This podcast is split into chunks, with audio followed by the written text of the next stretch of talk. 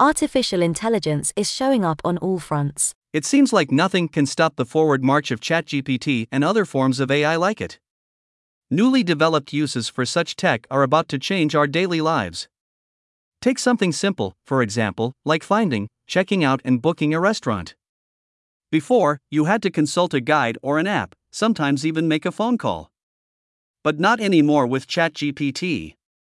The AI has just been integrated into US reservation platform OpenTable.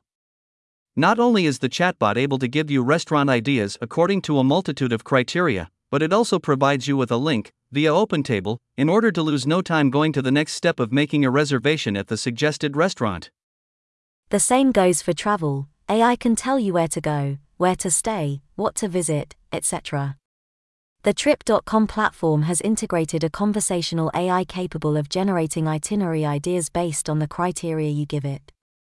The tool, called TripGen, answers simple and straightforward questions such as Where should I go? or What should I do? You can even ask it how much it will cost for a particular leg of the trip. But AI isn't just about simplifying our lives. It's also about providing new tools that can be used for creative projects. Scribble Diffusion, an open source web application, available for free, which is not the case for all AI solutions, allows you to convert simple sketches into more or less artistic paintings. First, simply make a drawing using your finger, stylus, or mouse, with a brief description. And then, with one click, you can obtain a much more elaborate version of your vision. You can then touch up the enhanced image for an even more customized result. But you might ask why not let the AI do everything by itself? Create the sketch and the design from scratch, based just on a keyword topic. Well, because we prefer small steps to big leaps. At least some of us do.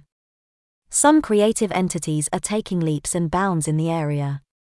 For instance, Vogue Singapore featured models, or avatars, entirely generated by AI on its cover. Othya, Mela, and Faye, those are their names, were generated in collaboration with Mumbai based artist and creative director Varun Gupta.